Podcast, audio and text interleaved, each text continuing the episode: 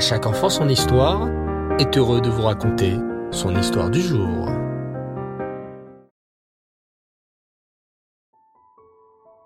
Bonsoir les enfants, et Reftov, vous allez bien?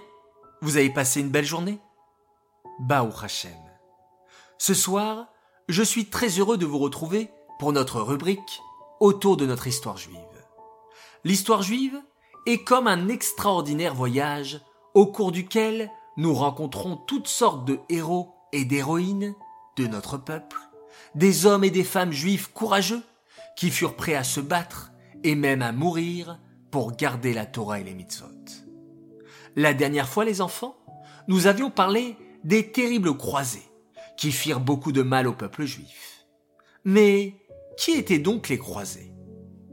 Au cours du Moyen Âge, au XIe siècle, le pape qui était le chef des chrétiens encouragea les chrétiens à partir en croisade.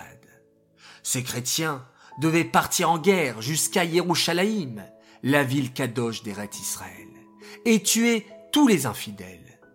Pour les chrétiens, un infidèle est quelqu'un qui n'est pas chrétien et qui ne va pas à l'église.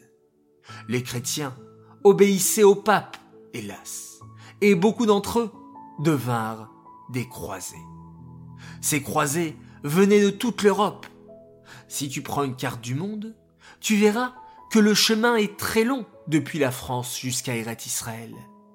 D'autant plus qu'à l'époque, les trains, les avions et les voitures n'existaient pas. Que faisaient alors les croisés? Ils prenaient avec eux beaucoup d'armes et de chevaux et partaient pour Eret Israël sur leur monture et parfois à pied. Ces croisés étaient terribles et terrifiants. Ces croisés voulaient que tout le monde soit chrétien comme eux et que tout le monde se prosterne devant la croix d'Avodazara. Ces croisés s'étaient donc donné une mission terrible. Les croisés, se dirent-ils entre eux, le voyage est long à Jérusalem. Nous devons libérer la ville des mains des infidèles. Oh que oui, mais la route est longue. Que ferons-nous si nous croisons des juifs sur notre chemin? Des juifs? Ce sont des infidèles. Ils ne vont pas à l'église et ne se prosternent pas devant la croix.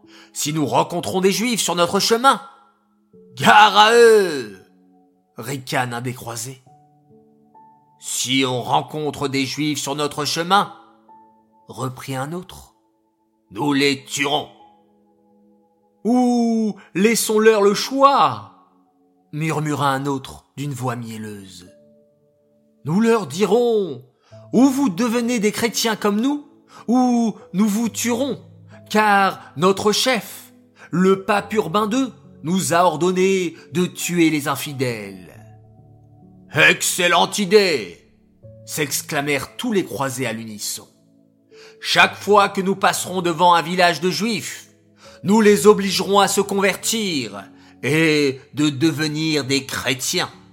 Et s'ils se prosternent pas, nous les mettrons à mort. Hélas les enfants, sur la route des croisés, il y avait beaucoup de communautés juives, en particulier près du Rhin. Le Rhin est un cours d'eau, un fleuve plus exactement, qui traverse l'ouest de l'Allemagne et qui n'est pas très éloigné de la France. Une belle communauté juive habitait dans cet endroit. On les appelait les juifs de Rhénanie. C'est au temps des croisades que les juifs de Rhénanie furent massacrés par les croisés. Les choses se passaient toujours de la même façon.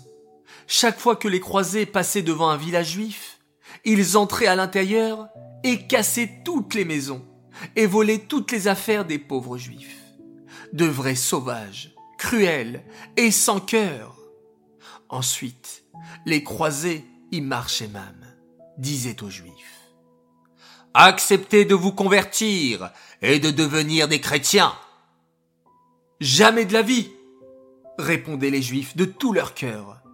Nous préférons mourir pour le nom d'Hachem plutôt que nous convertir et nous prosterner devant la croix.